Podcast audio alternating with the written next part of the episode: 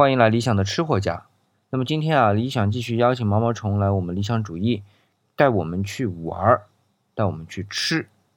那玩儿去哪儿玩呢？山上去吃什么呢？山上特有的山螃蟹。那么更多的好玩好吃的，还有一些感性的文字啊，请关注 FM 幺三二二五二九毛毛虫小屋。好，那接下来啊，就让毛毛虫带我们去山上逛逛吧。Hello，听众朋友们，大家好，早上好。可能大家也听出来了，我现在在外边，外面声音很杂。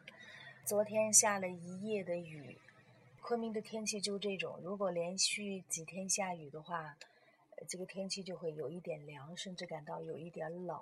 今天的天气看来也是一天的阴雨连绵。那么，但是我们已经是约好的要出去。那么今天又是干嘛呢？还是一样的，到山上去。再大的雨也要去，为什么呢？今天我要带着大家，在游山玩水的吃货专辑当中，要带着大家一起呢去山上去干嘛？抓螃蟹。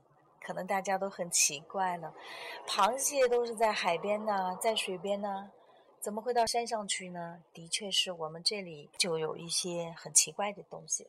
嗯，山上的一种叫山螃蟹的一种东西，刚好这个天气呢有点冷，它可能不会出来活动。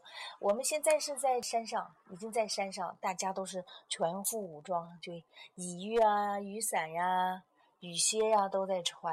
那么在一个小溪旁边，因为平常很天晴的时候很闷热，那下雨的时候这个就很很凉快，然后小溪水也也比呃以往的要多要清亮。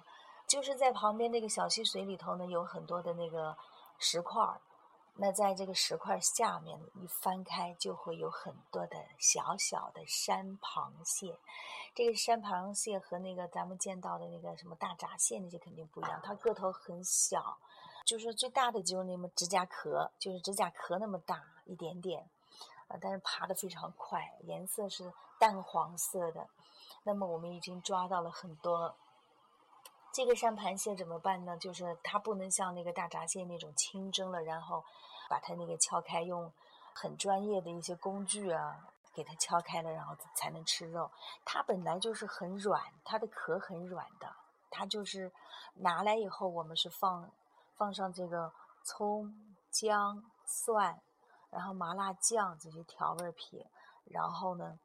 给它弄成那个麻辣的，炒一下就行，把它炒一下就行。因为在山上呢有很多野菜，我们顺带的呢就拔了一些野山葱和野薄荷。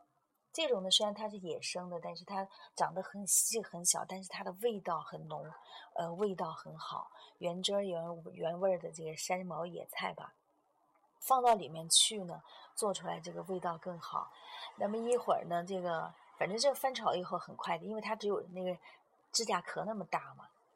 炒出来以后呢，怎么吃？肯定是不能像那个吃大闸蟹那种吃了啊，要把壳给它剥开，吃里边的肉，要用工具。它这个本来就很软，壳很小，那你就要连壳的一起嚼着吃，味道非常鲜嫩，非常非常好吃，而且带一点点的鲜甜的那种味道。